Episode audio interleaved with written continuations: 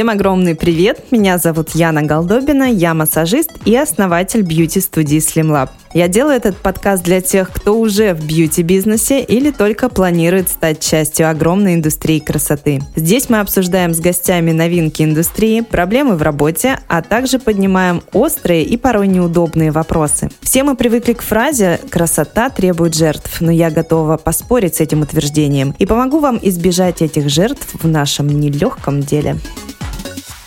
Но в гостях у меня сегодня Николай Бажуков. Здравствуйте, это я. А Николай мастер и преподаватель перманентного макияжа. Приехал к нам прямиком из Москвы, чтобы рассказать о всем, что он знает, что он умеет, и поделиться самой полезной информацией. Ну что, Николай, давай к первому вопросу. Пару слов о себе. У тебя очень интересная история. Я на самом деле ждала нашей встречи, потому что история захватывающая прям. Я а, не хочу сказать, что я мастер перманентного макияжа. Это как-то звучит уныло, что ли. Я делаю а, женщин более уверенными в себе. После меня они становятся веселыми, радостными, и это и есть моя работа. Круто. Давай начинай с самого начала. В прошлой жизни я инженер-строитель поэтому без работы, наверное, никогда не останусь. После того, как ты стал мастером, волшебником, да. женских судеб, то ты точно не останешься теперь без работы. Однажды э, в... мне нужно было переехать в Москву, чтобы познакомиться с пермскими ребятами, которые занимались красотой. Просто мы с ними дружили, я приезжал к ним в гости, и однажды у меня одна из девочек спросила, чем ты занимаешься, рассказала про свою профессию, сказала то, что я вот такая вот, круто рисую. Я говорю, знаешь, рисую я, наверное, не хуже, чем ты. Она говорит, не может такого быть, я в профессии в своей вот в этой 8 лет, я там занимала всякие места призовые на всяких соревнованиях. Я ей показал просто молча свою работу по портрету, я как раз рисовал нашего общего знакомого Марселя Ринатовича с Машей, а им делал подарок на годовщину свадьбы.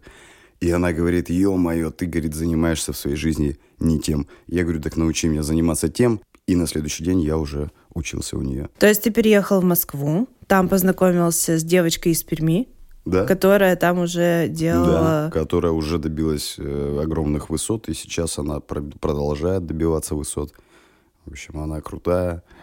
И у меня была возможность целых два года работать с ней бок о бок и перенимать все мастерство. То есть мне несказанно повезло. Такой старт, я считаю, бывает очень у немногих.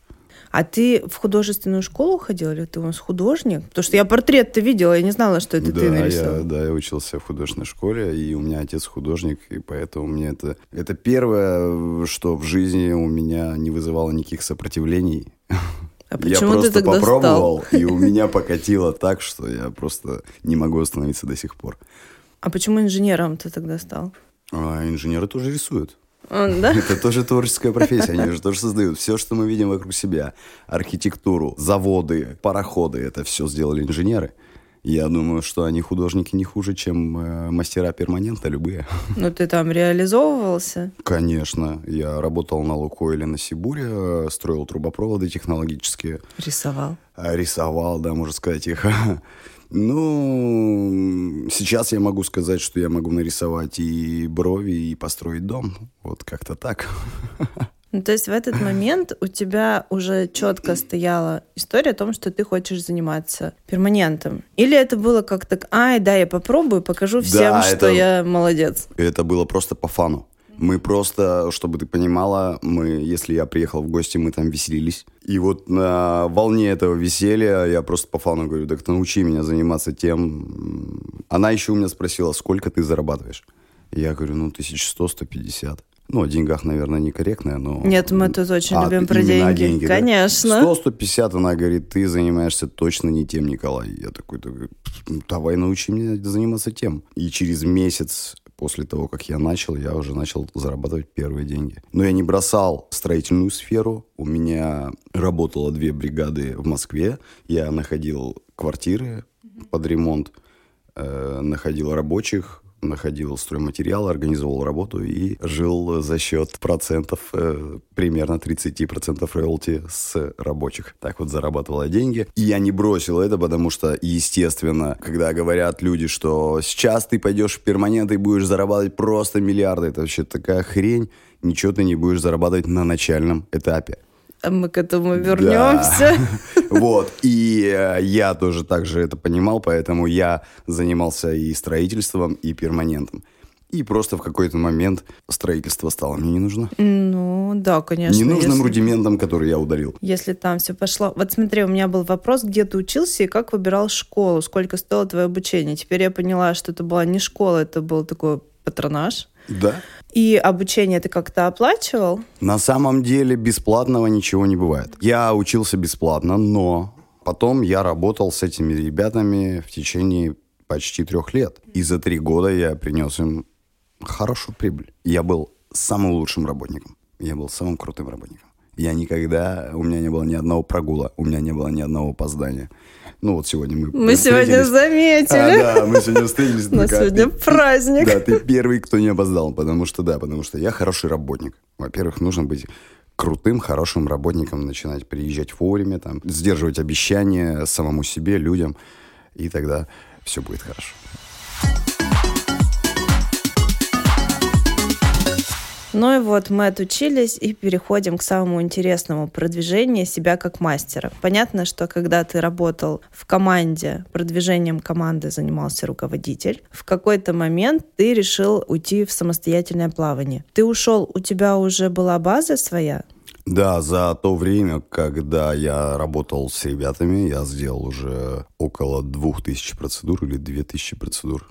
У меня CRM-система, которая считает всех клиентов – я ее ввел, причем я ее ввел и оплачивал как, даже тогда, когда я работал на ребят. То есть я всегда понимал, что у ребят свой бизнес, у меня свой бизнес. В данный момент мне с ними комфортно плыть по реке, э, которая называется «Жизнь». Я всегда и учитывал клиентов, я знал всех, все их контактные телефоны, э, номера. Я вел Инстаграм. Все они, все они подписывались на меня в Инстаграме. В Инстаграме приходили уже мои клиенты. Э, в общем, первых клиентов, конечно, мне дали. Потому что ребята были уже с именем. Я был no name. И все. И когда ты уже сделал более двух тысяч процедур, и ты делаешь это хорошо, качественно и не опаздываешь на работу, поэтому они приходят к тебе вновь, они приводят своих подруг, мам э, и всех-всех-всех-всех. Но смотри, перманент — это не ногти, да? Возвращаемость там достаточно... Возвращаемость раз в год. Раз в год. Раз это в на год. коррекции. Да, это коррекция. Некоторые там пропускают. У меня правила такие, что у меня в течение года это коррекция, после года это уже новая процедура. И многие приходят через полтора года и уже платят полный прайс. А есть как вот эти наркоманы, которые сначала брови, потом такие, ой, давай конечно, губы, конечно. давай это все. еще что-нибудь. Это все. Главное начать. А потом просто есть опасения, потому что мы все прекрасно видим перед собой перманент 2000-х, 90-х годов. Это просто трэш. Синие брови, губы, которые нарисованы за контуром, синие стрелки. Но это... И просто у каждой, наверное, девочки есть такая подруга, которая видит э, эту подругу с синими бровями и думает, не-не-не, перманент не для меня.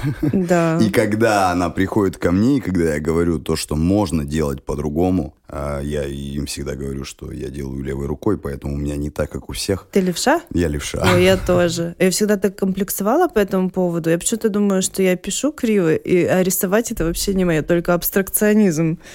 Поэтому ты, наверное, первый человек левша, который может сказать, что можно сделать все ровно. Единственное, неудобно писать на гладкой поверхности. Да, потому что ты стираешь. Подписывать открытки, это отвратительно. Это отвратительно. Вот смотри, продвигаемся как мастер. Ты вышел э, из э, учреждения, да, где была команда, где было уже все выстроено, и ты стал заниматься самостоятельно. Ты снял помещение, студию, да, как я да, понимаю. Да. Ну и что делать-то иначе? Вот Ну. реклама, что у нас? Какие способы платных и бесплатных продвижений ты на тот момент использовал? В общем, те люди, которые говорят то, что сейчас, особенно это маркетологи любят говорить, сейчас мы тебе нагоним такой трафик, что ты вообще прям от работы вообще прям умрешь. Будешь зарабатывать просто миллионы. На самом деле все не так. На самом деле из интернета, неважно из каких источников, вот Инстаграм, царство ему небесное, это боль для всех э, людей, кто занимается в сфере услуг, красоты там и вообще ведет свой микроблог. Это боль. Потому что Инстаграм реально приводил через свою э, рекламу очень неплохие лиды и по хорошей цене. Но ВКонтакте я попробовал. Это просто цена за клиента вообще невероятная. Просто ты вкладываешься в клиента и вкладываешься в убыток. Вообще любо, любая стратегия. И сайт. Какие еще есть методы продвижения? YouTube у тебя еще есть? YouTube есть, телеграм-канал. Все это ерунда. Нужно просто это вести, э, нужно просто показывать свою компетентность и нужно просто хорошо работать. И люди должны прирастать не вот просто ты хлоп и проснулся завтра звездой, а они прирастают потихонечку. Сейчас моя, моя аудитория это 4000 людей. Вот на самом деле для обычного мастера 4000 людей это на всю жизнь тебе хватит. Тебе не нужна реклама. У тебя будет работать сарафанное радио, когда ты уже сделал 4000 клиентов. У тебя в твоей базе есть. Но всегда хочется больше, всегда хочется не работать самому, всегда хочется найти каких-то людей, которые будут приносить тебе денежку. Это нормально. Нормальная история. Э, Скажу честно, пока рентабельных путей приведения клиентов я не нашел. Помимо рентабельности должна быть еще, знаешь, такая, есть, э, я подразделяю это на зеленый, на красный маркетинг. Э, Зеленый маркетинг это вот когда ты развиваешься постепенно, потихоньку сам. И о тебе узнают, узнают, узнают. Потом ты приходишь, скажем, куда-то а, на какую-то программу, на какое-то телевидение, где большие охваты. И вот так растет твоя популярность. Но ты пришел туда благодаря своему трудолюбию, благодаря тому, что ты встаешь с утра, приходишь вовремя везде, да, хорошо делаешь работу. Вот так это происходит. Вот это зеленый маркетинг. А красный маркетинг, это давайте я сейчас заспамлю просто весь интернет, а, сделаю там тысячу сайтов, напишу, что скидки вообще неимоверные. Вот так я не люблю работать. У меня был такой пример. А, Первый мой кабинет, где мы начали заниматься аппаратным массажем, мы пошли, я просто втопила кучу денег в блогеров. Да, мне пришла хорошо обратка. Через год не было никого.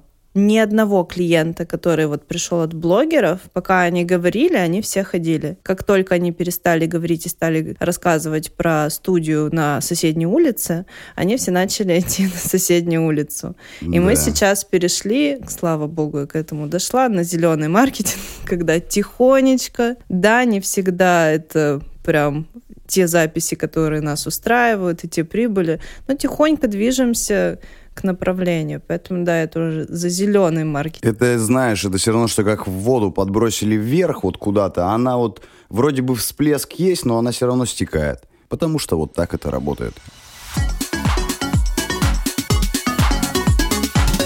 Расскажи, пожалуйста, какая была стоимость услуг твоих на начальных этапах? На начальном этапе я работал за 3000 рублей. Это А, было что? Это цена за процедуру. У меня вообще один Общая, прайс. да? один Мгм. прайс на все мои услуги. 3000 рублей у меня был на тот момент.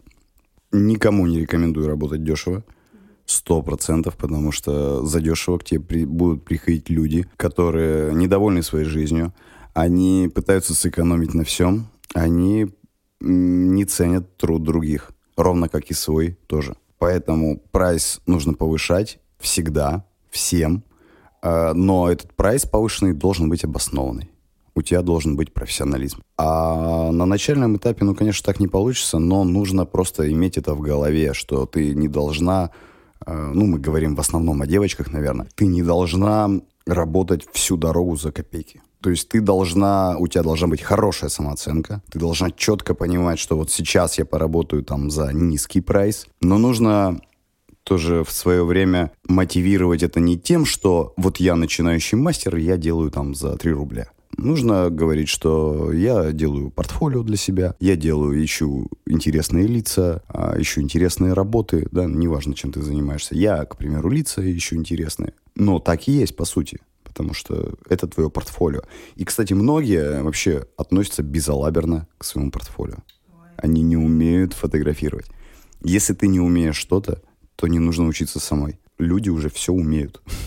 Ну, не все, да, но вот такие вот обычные Есть специально вещи. обученные люди. Есть специально обученные люди. Пойди к ним, попроси совета, они тебе дадут, даже не нужно там покупать обучение, я сейчас обучусь, там туда-сюда. Нет, если крутой специалист, ты к нему подошел, блин, вот так и так. Василий, подскажи мне, вот с какой стороны сфоткать, как свет поставить. Все, он тебе все подскажет сам. Ну, если нужно, ну, пойди к нему на обучение, ну, заплати ему там немножечко денег. И все, и будет тебе счастье. Поэтому, так же, как и с маркетингом, маркетолог, если ты уже, как бы, конечно, студия, то тебе нужно в штат администратора, в штат. И, но на начальном этапе ты будешь и уборщиком, и маркетологом. Я вот хочу сказать, что я, у меня есть только администратор, у себя на работе я и уборщик. Я Это и, все я и мастер. и бухгалтер. Да, да, и бухгалтер, и, и сам себе вот руководитель. Ну вот смотри, ты когда вышел в самостоятельное плавание, ты уже был уверен в себе? Ну, за три года ты уже... У тебя не было вот этого эффекта самозванца? Или было все равно как-то страшновато одному начинать? Эффекта самозванца не было. Синдрома, Да, извиняюсь, и с- и синдрома, самозванца. а, синдрома тоже. Было, знаешь, и это, наверное, всегда и у всех, что вот, блин, сейчас будет месяц, а есть же вот э, у кого-то регулярные платежи, а, там ипотеки, кредиты какие-то и прочие обязательства, аренда та же, налоги. Ты просто думаешь, а вдруг в этом месяце никто не придет? Фигня все это. Придут. Просто придут. Ты просто что-то делай, и все будет. Не сидеть на одном месте, Да. и все будет хорошо, да? Через какое время ты почувствовал себя вот профи? Как раз говоришь, на начальных этапах это было 3000, потом повышалось, повышалось, и сейчас... А сейчас сколько стоит Сейчас тебя? 8. Ну, я думаю, что дальше будет еще больше. Да. Вот когда ты понял, что я все, мой ценник это 8, и не рублем меньше. Э, Я тебе скажу так, профессионалом я себя не чувствую до сих пор. А, Мне кажется, люди, которые говорят, что я умею это делать лучше всего на свете, они немного э, врут, лукавят. Нужно просто понимать свой уровень, адекватно, объективно, э, видеть свои работы, видеть, что ты делаешь, объективно адекватно понимать свой уровень. Вот я, к примеру, в, этим летом, в августе, поеду на полуфинал чемпионата мира по перманентному макияжу. И вот там я действительно буду тягаться с самыми лучшими в России людьми. Если даст Бог, то и в мире. Это в Турции будет финал. Но то, что я уже попал на полуфинал, это уже говорит о каком-то уровне, понимаешь? Ты просто должен адекватно понимать, что я не капец вообще. Многие, поним... э, вот именно в моей профессии, я не знаю, как в других бьюти-профессиях, но в профессии перманентный макияж, во-первых, люди хорошо зарабатывают, во-вторых, у них сразу же корона на голове образовывается. Не хочу говорить плохо о чем-либо образовании, она закончила ПТУ на швею, заработала свои первые 200 тысяч рублей, и она уже просто... Я профессионал такой, что просто не подходите ко мне близко вообще никто, никогда. Нет, нужно просто понимать, что вот сейчас ты на таком уровне. Да, это уровень хороший, нужно себя любить. Нужно себя хвалить за, за то, что ты достиг этого, потому что многие этого не достигают. Потому что все мечтают о быстром старте, а в- именно в моей профессии быстрого старта невозможно, потому что ты год только входишь в эту профессию. Поэтому эта профессия столь конкурентна. Во-вторых, людей просто доводят до такого безобразия, что это только нужно, можно исправить удалением. И, естественно, люди... ну, Боятся ну многие. да, они, они просто бросают профессию. Они поработали год, бросили профессию. Вроде бы мастеров много, но реально толковых мастеров единицы. Я просто через год понял, что я вхожу в разряд толковых мастеров. После чемпионата ты резко повысишь свой ценник на работы? Я думаю, что нет пока, потому что чтобы повысить резко ценник, нужно победить чемпионат мира. Ну, там все равно ты же, получается, ну, даже войдешь, ну, я-то, конечно, хочу, чтобы ты вошел прям вот на пьедестал, но если предположить, что да- даже если не пьедестал, ты один из там пяти лучших, один из десяти, это ведь дает тебе сразу такой бонус, что ну все, ребятки, знали бы вы, к кому выходили. Нет, это, понимаешь, нет, я очень люблю своих клиентов, клиенток. Я просто объективно понимаю среднюю э, стоимость по рынку. Вот у меня чуть выше среднего. И все, я, я держу вот этот ценник. У меня хорошая цена. Я не хочу говорить, что вот э, смотрите, я пошел на чемпионат. Я иду на чемпионат не для этого. Я иду на чемпионат для того, чтобы обучать других мастеров. Понимаешь? Потому что в профессии именно мастерства своей, да, а, я уже достиг определенного уровня. Сейчас мне нужно достичь определенного уровня в тренерстве. А потом уже будем говорить о повышении. Это, знаешь, и повышение, оно как-то приходит само собой. Тебе не нужно. У тебя должна быть запись на месяц вперед чтобы хорошо повысить. Кто-то говорит две недели. Нет, на месяц вперед у тебя должна быть запись. Я просто знаю таких мастеров. Но я знаю по татуировке. Парень занимается татуировкой, он очень крутой. У него такой демократический средний ценник, не дешевый, но такой демократический средний плюс, так скажем. И вот он держит это, этот ценник. У него запись на месяц вперед, он может сделать цену на процедуру в два раза выше. Но он этого не делает. Потому что у него как-то, ну, другое отношение, что ли, ко всему этому. Мы перешли с тобой к самому интересному вопросу. Когда у тебя пришло осознание, что ты готов обучать? В общем, моя землячка, которая меня обучала, она проводила курсы. И я ей помогал. Вот. И я просто в один момент понял, что я делаю это не хуже. Оно объективно, опять же, оценивая себя, что я делаю это на уровне. Сколько ты уже э, проработал до того, как ты понял, что все, я могу учить? Два года. Это тоже было как-то, знаешь, у меня не было такого, что все, я обучаю, мне нужно срочно кого-то искать. Ко мне сами попросились. Я никого не искал. Откуда? Я из Инстаграма, кто-то за мной следил, кто-то на Ютубе видел, кому-то кто-то рассказал. Ну вот это так работает. То есть это, опять же, первые твои шаги вот в этом ты не должен... Я думаю про себя, что я так не должен. И у меня так получается. Я э, не должен искать что-то, что-то придумывать потому что за тебя уже все придумали. Тебя увидели, что ты делаешь, людям понравилось, и люди к тебе пришли. То есть ты просто написал, что я готов... Я а... не вообще даже не писал. Просто люди просто тебя напис... люди, писали, да. что они хотят, чтобы ты их обучил? Да, они говорят... Ну, я хот... скажу, что ты счастливчик. Мы хотим зарабатывать, они говорят. Я говорю, я научу вас. И все, девчонка из Орла, вот у меня лучшая моя студентка, она уже сама снимает квартиру, она, она вот прям студентка, студентка, ей 19 лет, снимает квартиру, родители счастливы. А перед обучением мне папа звонил ее, а стоимость обучения 110 тысяч, и папа звонил, а она точно научится? Я говорю, я не знаю. Я говорю, если она хочет, то она научится. И уже потом, там, спустя полгода, папа мне снова звонит, говорит, спасибо тебе большое. Просто ты с нас такой груз снял, потому что она сейчас самостоятельная леди. Ну, круто. Вот. И она тоже себя ощущает по-другому совершенно. Это папа, да, вложился? Да, папа вложился. Ну, какой молодец, молодец. вообще. Девочке такой старт дал.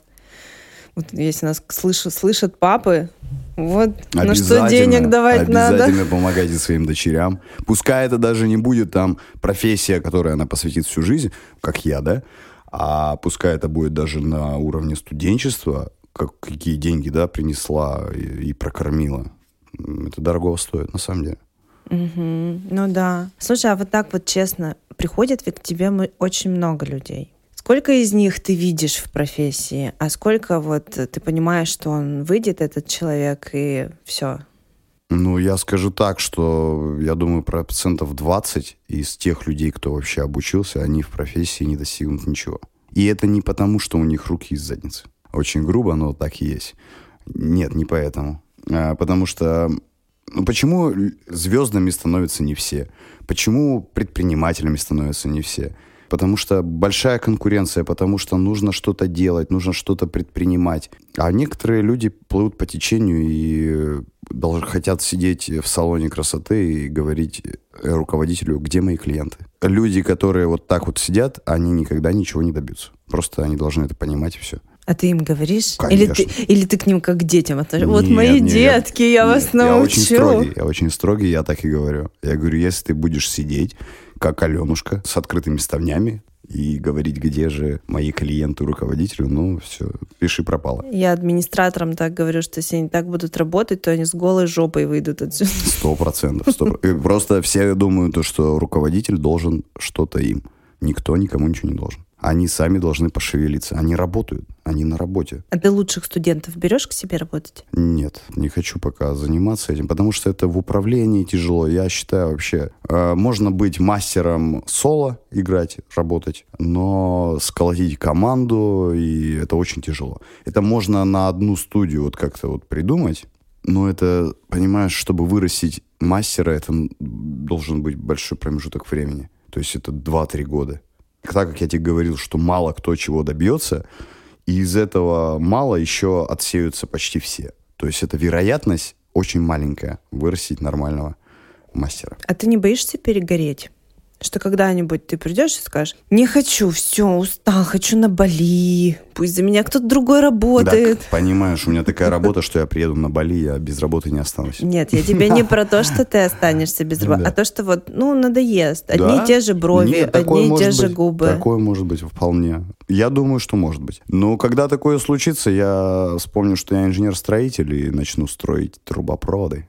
Но на Бали? Будут, да, но они будут самые красивые, понимаешь? Будут самые крутые. О, да, это будет супер. Про команду еще не думаешь? Про команду не думаю. Я думаю, что сначала нужно стать самому глыбой.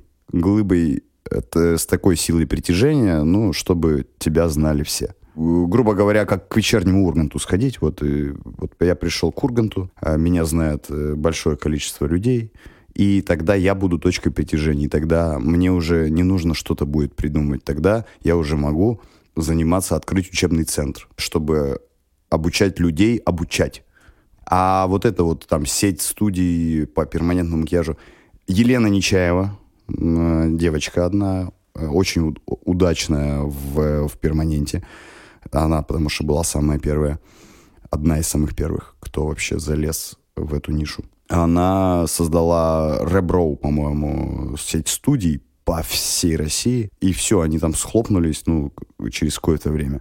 И это принесло ей столько негатива, что она до сих пор это, эти брови там удаляют, и я видел ее брови. Ну, не ее конкретно, да, а конкретно из-за того, что она сделала такую большую студию, наняла кучу персонала, руководить ими невозможно. Что хотят, творят. И ходят до сих пор такие красивые работы, что просто не радуется даже глаз. Посмотри, как устроена персона очень интересно, я сейчас читаю книгу. Вот у них там персона лап, это где они обучают, и персоны сами а, вот эти салоны, там у них достаточно, и косметику сейчас они делают, то есть у них достаточно интересно все продумано. Я тоже там какие-нибудь фишечки пытаюсь для себя найти, но где я, где персона, но все равно. Там да. интересно у них. Это вообще очень много я читаю и бизнес-литературы, и по запускам, как, что э, делать. Ну, это, наверное, не тема нашего сейчас диалога по поводу запуска. Но я читаю это, интересуюсь. Но мне кажется, в этом деле можно сделать фальстарт. Ты еще сам как бы не дорос, а вот ты уже хочешь вот такими глобальными вещами заниматься. Мне кажется, это как с обучением. К тебе вот просто придут, сами постучаться, и все. Был один э, чувак, толстый такой, который выступал с Little Big'ом mm-hmm, на Евровидении, mm-hmm, mm-hmm. который танцевал так прикольно, смешно. И он пришел к Урганту, и он сказал одну очень офигенную вещь. И Ургант у него спрашивает, а вот как ты? ты тебя же никто не видел. Ты, и ты появился из ниоткуда и просто порвал весь мир. Он говорит, как никто не видел? Я, говорит, всю эту жизнь работаю и делаю свою работу хорошо. И пускай меня никто не видел, но я знаю, что я делал ее хорошо, я шел, шел, шел, и вот я пришел. И вот так же и с бизнесом, и со всем остальным. Нужно просто рутинно делать работу хорошо, и все будет круто. Ну все, вообще сейчас и еще вдохновился. И, да, еще, еще удача нужна. Удача. Да, это... А удача это как паровоз. Как, э, если ты стоишь не на перроне, Э, то тогда ты удачу не точно не поймаешь. Поэтому нужно еще на перроне стоять. Еще бежать. Ты, да, быстро. Ты, ты расписание электричек не знаешь, но тебе на перроне нужно стоять вообще. А электричка ходит там раз в неделю. И вот неделю ты на перроне стоишь, прикинь? Ну да. Без еды, питья. Вот это примерно так. Ты сейчас описал просто всю жизнь, всю жизнь бизнесмена, блин, начинающего. Расскажи мне, пожалуйста, про обучение. Сколько оно стоит, еще раз повтори, и из скольки этапов оно состоит? Обучение стоит 110 тысяч, ну, конкретно у меня. Это не дешевое обучение, то есть мне обучают там за 50 тысяч, но это, это берут большие группы. Я беру максимум два человека, на обучение, потому что максимум двум людям я могу дать что-то. Если их будет больше, то это будет нецелесообразно. Если цена будет ниже, то это будет нецелесообразно для меня, потому что я на услугах заработаю гораздо больше. Все очень просто на самом деле. Этап теория, этап практики и практикой заканчиваем. Короче, все только практика. Один день теория, остальное все практика. А сколько по времени? 120 академических часов. По 12 часов работаем. То есть 12 часов да. ты э, готов им предоставить моделей? Да, конечно. Мы с моделями очень долго работаем.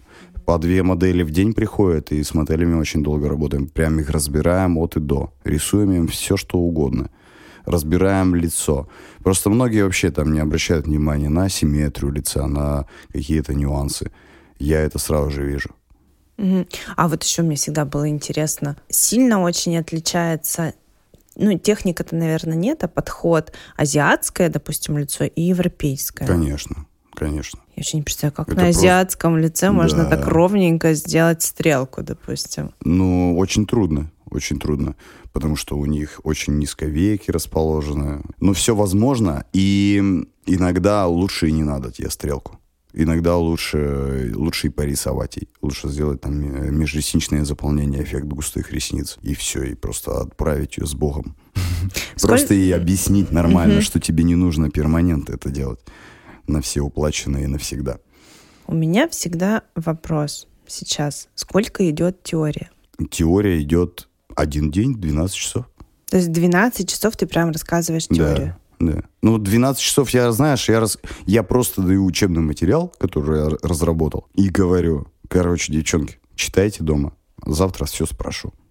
Все, и на следующий день просто все это спрашиваю, проходимся по материалу, а на самом деле на первом старте я просто рассказываю вот такие вот обычные вещи, без которых ни один мастер не сможет развиваться. Ну, просто им говорю, что вот если вы выбрали эту профессию, если вы уже заплатили мне деньги, то вам нужно, неважно каким способом, путем, достать три клиента в неделю.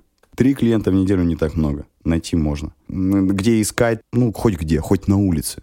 Хоть в метро зайди, да, подергай кого-нибудь за руку и скажи, хочу тебе с брови сделать, не могу вообще, аж просто вообще. Вижу брови. Да, да. То есть, э, знаешь, вот это вот, у меня нет социальных сетей, я не могу там найти клиента. Все это фигня три человека в неделю любой человек... Если человек не справится с этим на первом этапе, то все, он просто провалил, и просто он зря отдал мне деньги. Я порадовался, конечно, этому, но тебе вряд ли от этого будет радостно. Вот я просто им объясняю это на обычном бытовом уровне, что как бы если вы так не будете делать, вы просто зря мне деньги отдали. Ну, я говорю, как есть. Я ничего не выдумываю. Я не говорю и не заряжаю их, э, что сейчас, отныне вы все будете супер-мега-миллионерами. Нет. Я им говорю, что это тяжело, это трудно, это надо работать, надо пахать. Настраиваю их. Но говорю, что это очень интересно. Мне было интересно. Да, мне кажется, всем, кто именно с душой пришел работать, тем очень интересно. Я тебе интересно. говорю, процентов 20 людей только могут чего-то как-то, а остальные просто посредственный результат. Ну, кто пришел вот именно потому, что он знает, что брови можно делать за 8 тысяч, и такой, типа, м-м, так мне вот 10 штук, и я вообще красавец. Да, да. Все так и считают, все mm так и считают. 8 тысяч. У него там по 5 человек в день, это 40 тысяч в день. 40 тысяч в день умножить на 20. И понимаешь, все вот так считают. Они не считают, сколько я прошел чего я прошел, чего я видел. Они думают, что вот завтра они только отучатся, и все, и они пойдут так же. Да нет. О неудачах не, не принято говорить. Бывало такое, что ты видел работы свои и такой думал, блин, я на самом деле мог сделать лучше? Да, конечно, конечно, видел. Всегда вижу. То есть каждый раз да, ты думаешь о том, Каждый раз, что... конечно, я каждый раз хочу сделать. Я поэтому не делаю перманент на все уплаченные. Я не делаю его на 285 лет. Я делаю очень поверхностно, очень легко, и через год девочка придет, и я уже сделаю еще круче, потому что каждый год я буду круче, чем сейчас и говорить о том, что сейчас я капец звездун, да, я вот как раз и буду звездуном, что я вот сейчас могу там... Нет, я всегда могу круче. и всегда хочу круче. Сталкивался ли я с негативом? Да, я сталкивался. Но это было два раза, по-моему. Два раза за всю историю. Понимаешь, цена э, средний плюс, она уже отталкивает негативных людей. Негативные люди сидят в сегменте вот низшего ценового диапазона. Э, чем выше, тем меньше негатива. Бабки ворчу не остаются там. Да, да. Которым нужно брови синие подкрасить. Есть, есть хорошие бабушки. Но мы про ворчуней. Да и ворчуни хорошие. Все хорошие. Просто нам с ними по пути. Значит так, вопрос про учеников ты уже рассказал, ты их не искал, они сами тебя находят. Да. Господи, ты такой счастливый человек. Да, все должно быть естественным путем. Ученики находят, люди из Клиенты находят. Идут. Я рекламу, я тебе серьезно говорю, никакую рекламу не делаю. Только рассылка по своей базе. Чтоб я так жил. Чуть-чуть вот мне осталось еще а чуть-чуть. Я, я своей говорю всегда, чтоб я так жил. Она говорит, да ты так и живешь. Я такой, блин, точно. Ну это вообще просто сказка. Прям в сказку ты меня сейчас тут окунаешь головой. Мы тут, значит, пучимся.